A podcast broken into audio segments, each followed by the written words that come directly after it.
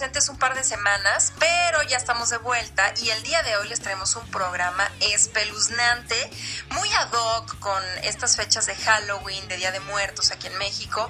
Eh, y bueno, les vamos a platicar diferentes historias eh, que nos han ocurrido a lo largo de nuestra vida, entre sueños, eh, cosas que les han ocurrido a amigos cercanos y cosas que nos han ocurrido a manera personal.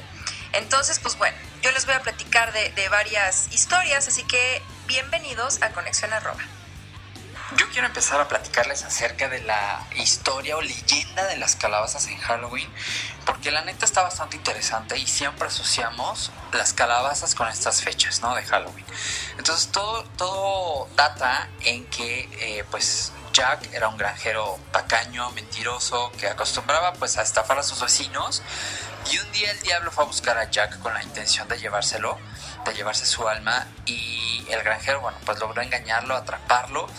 Y el diablo, a cambio de su libertad, prometió que jamás lo volvería a buscar.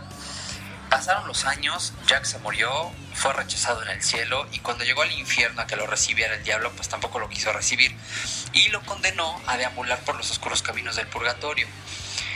Antes de partir, pues Jack eh, le pidió un último favor y le dijo que le diera luz para alumbrar su camino. Entonces el diablo le entregó una brasa que nunca iba a dejar de arder y Jack lo que hizo fue que lo puso en un tubérculo adentro para que lo iluminara, para que la brasa eh, pues alumbrara y se protegiera la, la llama, ¿no? Entonces, desde entonces justamente se hizo ya popular que las calabazas eh, tuvieran una, una, vela adentro que iluminara y que se mantuviera prendida todo el tiempo y ya posteriormente pues fueron readaptando como la leyenda y le fueron poniendo la carita eh, pues un poco tétrica simulando que Jack es el que está protegiendo la casa y está impidiendo que el diablo se meta. Entonces en las, en las ventanas o en las puertas, sobre todo de Estados Unidos, pues es muy común que veamos estas calabazas con, con caritas terroríficas, con una vela prendida eh, pues para ahuyentar a los demonios, en especial al diablo en estas fechas. Yo creo que la experiencia que más me ha dado miedo fue en una ocasión, eh, yo me acababa de, mudar a mi casa, estábamos solos, vino Aldo a, a, conocer mi casa, estábamos solos él y yo, y de repente salimos, íbamos a la tienda y de pronto voltea Aldo hacia una de las ventanas y me dice, oye, que no estábamos solos? Y le dije, sí, ¿por qué? Me dijo, lo que pasa es que se acaba de asomar alguien en tu ventana. Y la verdad es que sí me dio muchísimo miedo.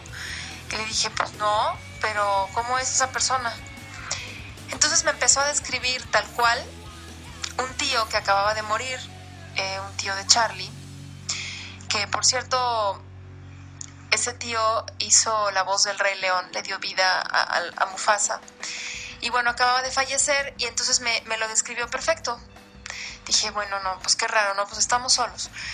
Regresamos y cuando subimos eh, a las recámaras, de pronto él se dio cuenta que ahí estaba y cuando le mostré una foto de este tío de mi marido, me dijo que era él el que se había asomado y que era él el que estaba en mi casa platicar de una anécdota que Paulina y yo pasamos hace algunos ayeres y es que cuando llegamos a casa de unos amigos nos invitaron a jugar la Ouija, que ellos estaban ahí con su tablero y todo, ¿no? Muy, muy listos. Nosotros pues les dijimos que nunca habíamos jugado, yo en lo personal nunca he tocado ni siquiera una, a mí me da terror ese tipo de juguetes porque me resulta muy fácil pues percibir y ver cosas, entonces prefiero no mover esas energías, y Paulina, no recuerdo si ella jugó, nada más también estaba viendo. El caso es que estas personas empezaron a jugar Y a mí me pareció como muy de broma, porque cuando preguntaron el nombre de quién se estaba haciendo presente, el triangulito se empezó a mover por todos lados. Yo nunca vi el nombre, yo nunca vi nada raro, más me enfocaba yo en el, movimiento del triangulito y pues sí decía, ahí estás choro, o sea, no creo que sea cierto que le estén moviendo pues un demonio o algo. Y resulta que después de un rato las puertas mismas que estaban cerradas, al igual que las ventanas, se empezaron a azotar de una forma impresionante. Las ventanas vibraban como si pasaran camiones y vibraba así horrible las ventanas. Y la puerta, sobre todo de la cocina, que era como pues no tenía llave ni cerrojo, sino es como esos tipos de cantina de, del oeste, pues esas eh, puertas, eh, esa puerta se empezó a abrir y cerrar rapidísimo y todos empezaron a gritar.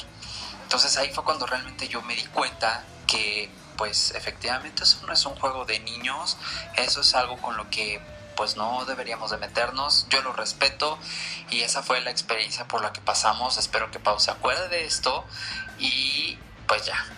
Yo morí de miedo, por supuesto. No sé si me hice pipí en los pantalones o no, pero pues morí de miedo y varias noches tuve sueños muy feos a consecuencia de esta experiencia.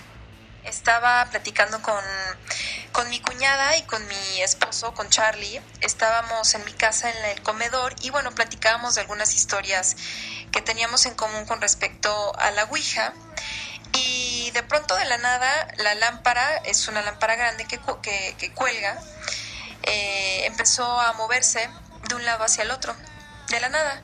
Y la lámpara que estaba en la sala no se movía. Entonces la verdad es que sí nos dio muchísimo miedo. No había velas, no había corrientes de aire, nada que pudiera hacer que la lámpara se moviera. Y honestamente sí me dio muchísimo, muchísimo miedo en una ocasión estaba eh, dormidísimo, era más o menos la medianoche, y estaba soñando que había un accidente cerca de casa. Entonces yo en mi sueño veía que el coche se estrellaba horrible en un poste y era un accidente fatal, ¿no?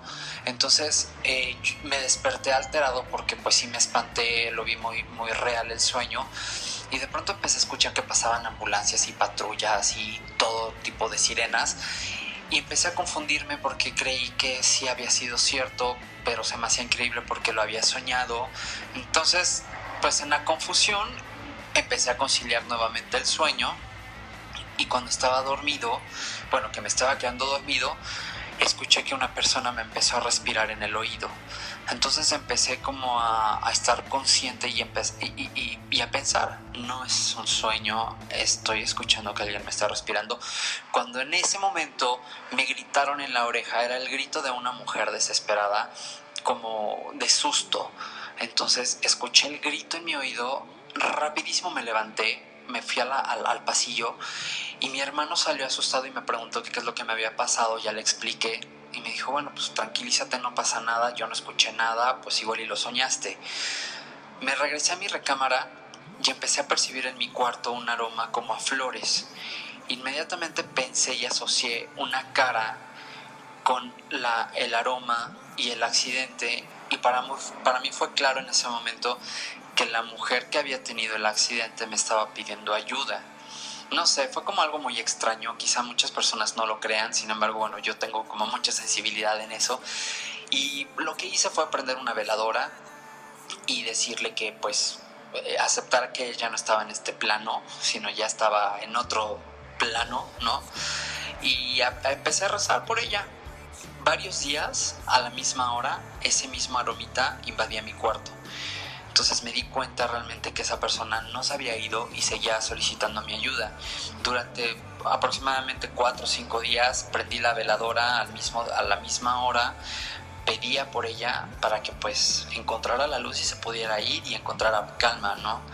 Entonces esa es como una de las cosas que me han pasado creo que más fuertes porque ya he tenido contacto eh, pues con estas personas que ya no están en este, en este plano y por alguna razón se acercan a mí, ¿no? Esa es una, una anécdota más de las que, por las que he pasado. Les voy a contar una historia de alguien muy cercano a mí. No les voy a decir su nombre en esta ocasión, no voy a quemar a nadie, pero ella es una persona que tiene muchísima sensibilidad para hablar con gente que ya murió. En una ocasión ella salió de su casa y se encontró una chava que estaba en una carriola con un bebé. Entonces, bueno, pues X empezaron a platicar porque esta chava también eh, iba con un, con un, niño, entonces, bueno, coincidieron con, con la edad de los, de los niños y se pusieron a platicar cada que salía de su casa se la encontraba, entonces pues bueno, ya le parecía como, como algo raro. Entonces bueno, pues platicaban como muy a gusto, platicaban cosas de los niños, etc. En una ocasión, esta chava le dijo, oye, pues pásame tu teléfono porque quiero invitarte a mi casa, o vámonos a comer, o al parque con los niños porque me caes increíble. Esa última vez que la vio, eh, esta persona le dijo que se cuidara mucho, que cuidara mucho a su bebé. Vaya, le dio como, como, como ciertos consejos y le pasó su teléfono. Días después, esta chica salía de su casa y ya no se encontraba más a esta, a esta mujer con la carriola y se le empezó a hacer muy raro porque era muy frecuente que la viera. Así que decidió marcarle por teléfono y cuando le llamó contestó una señora y la verdad que se quedó como muy desconcertada cuando esta mujer, esta chava, le dio el nombre de, la persona con la que quería hablar. Y la señora le dijo, no, pues no sé, yo creo que te equivocaste porque ella no está aquí. Le dijo, sí, es que me acaba de dar su número telefónico hace un mes y bueno, pues más o menos un mes y quiero comunicarme con ella, etc. Y la señora se puso a llorar y le dijo, no sé si me estás haciendo una broma, pero es una broma de muy mal gusto. Mi hija acaba de fallecer hace un año. Ella y su hijo murieron y no me vengas a decir que te dio su teléfono hace un mes porque es mentira. Y bueno, la verdad es que esta chava colgó el teléfono, se puso súper mal, no quiso salir de su casa muchísimo tiempo, le dio una depresión terrible y esto les puedo decir que es 100% verídico. Era un fin de semana, yo tendría escasos ocho años y estaba desayunando con mis papás ese día cuando eh, pues yo estaba con mi cereal padrísimo, entretenido, viendo el reverso de la caja, los, los acertijos, los rompecabezas que venían en la parte de atrás y, e inmediatamente mi imagen en la cabeza se dividió y se dirigió la mitad como a casa de una tía que tenía mucho tiempo que yo no veía y la otra mitad estaba viendo a mis papás. Entonces en ese momento mis papás me preguntaron qué es lo que me ocurría porque veían como mi actitud un poco extraña y les empecé a narrar lo que estaba pasando en casa de mi tía en ese momento y les expliqué, les dije, bueno, mi tía se acaba de pegar y mi tía se acaba de morir. Entonces ellos eh, pues me decían, no, no digas tonterías, eh, si quieres ahorita que terminamos de desayunar, le hablamos a tu tía para que veas que todo está perfecto y no, no digas cosas así. El caso es que pasaron los dos días, nunca le hablamos a la tía, pero a mí nadie me quitaba de la cabeza cómo yo veía a mi tía que se estaba muriendo. El caso es que después, eso habrá sido un sábado, un miércoles, le hablan a mis papás por la tarde y les comentan que pues la tía había fallecido. Mi papá va a hablar conmigo y me pregunta, ¿cómo es que tú sabías que tu tía falleció? ¿Qué es lo que viste o cómo te enteraste? Yo le expliqué que lo que había visto es que mi tía se había agarrado la cabeza y que veía algo rojo. Eh, no sabía si ella estaba vistiendo algo rojo o era sangre o algo que yo no asociaba más que el color rojo con, con mi tía. Entonces mi papá me contó y me dijo, bueno, probablemente esto pueda ser un poco fuerte pero para que tú sepas qué es lo que ocurre con tu tía, pues aquí está la verdad. Tu tía se resbaló cuando salía del baño, se pegó con la punta de un buró y desafortunadamente se murió desangrada. Entonces la imagen como encontraron a mi tía fue con la cabeza eh, amarrada con algo, una tela, pero ella agarrándose la cabeza. Entonces fue prácticamente la misma imagen que yo estaba viendo en tiempo real como fue, como fue ocurriendo. Y todo esto digo en tiempo real porque cuando le hicieron la necropsia resultó que este, pues ya tenía alrededor de 4 o 5 días que había fallecido. Entonces, yéndonos hacia atrás, fue exactamente el tiempo en el que yo les comenté a mis papás durante el desayuno, pues que mi tía estaba muriendo. Esas son como de las cosas que, pues si no son como tan de miedo, pues si son fuera de este plano quizá que a cualquiera sí podrían ponernos los pelos de punta porque no entendemos qué es lo que estamos viendo o qué es lo que estamos experimentando en ese momento. Esas son mis experiencias. Y bueno, ya por último les tengo otra historia que tampoco es mía, a mí tampoco me pasó, pero igual una persona demasiado cercana a mí me la platicó y le acaba de ocurrir hace realmente poco. Em, a ella se le murió su novio y en una ocasión, pues bueno, fue una chica que también tiene esta sensibilidad como para ver y sentir, gente que ya no está en este plano. Y le dijo a mi amiga que pues que la disculpara por la pregunta que le iba a hacer, pero que si se le había muerto su novio recientemente. Y bueno, pues mi amiga le dijo que sí. Entonces esta chava le dijo, ay, pues me da mucha pena, pero es que tu novio está en tu casa y me está diciendo que si le puedes seguir prendiendo la veladora, que ya no se la apagues. Cuando me platicó esto mi amiga, ella me lo platica llorando, porque una noche antes le apagó todas las veladoras que le había puesto a su novio, porque estaba muy enojada con él, y le dijo que ya no le iba a prender más veladoras y que ya no quería saber nada y que ya estaba cansada, porque bueno, habían tenido algunos conflictos antes de que él se fuera. Entonces decidió apagarle las veladoras y al día siguiente esta chava le dijo eso, entonces la verdad que sí, se quedó muy sacada de onda y pues qué miedo, ¿no? ¿Qué tal con estas historias que acabamos de platicarles? Esperamos que les hayan gustado. Por supuesto que si ustedes tienen algunas de terror, algunas cosas que les hayan pasado, pues compártala con nosotros en nuestras redes sociales. Y pues es momento de despedirnos. Nos escuchamos el próximo lunes con temas nuevos. Ya vamos a regresar. Muchas gracias por haber estado al pendiente también. Y por los mensajes que nos han estado mandando. De verdad, no hay forma de agradecerles todo ese apoyo y esas porras que nos echan.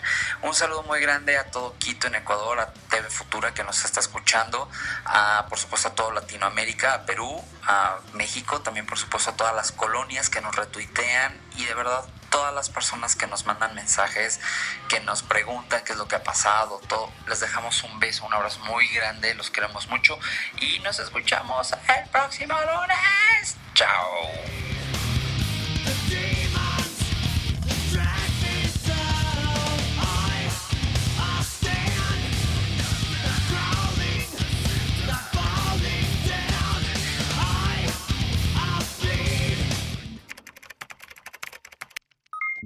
Finalizada con éxito. Cargando siguiente nivel.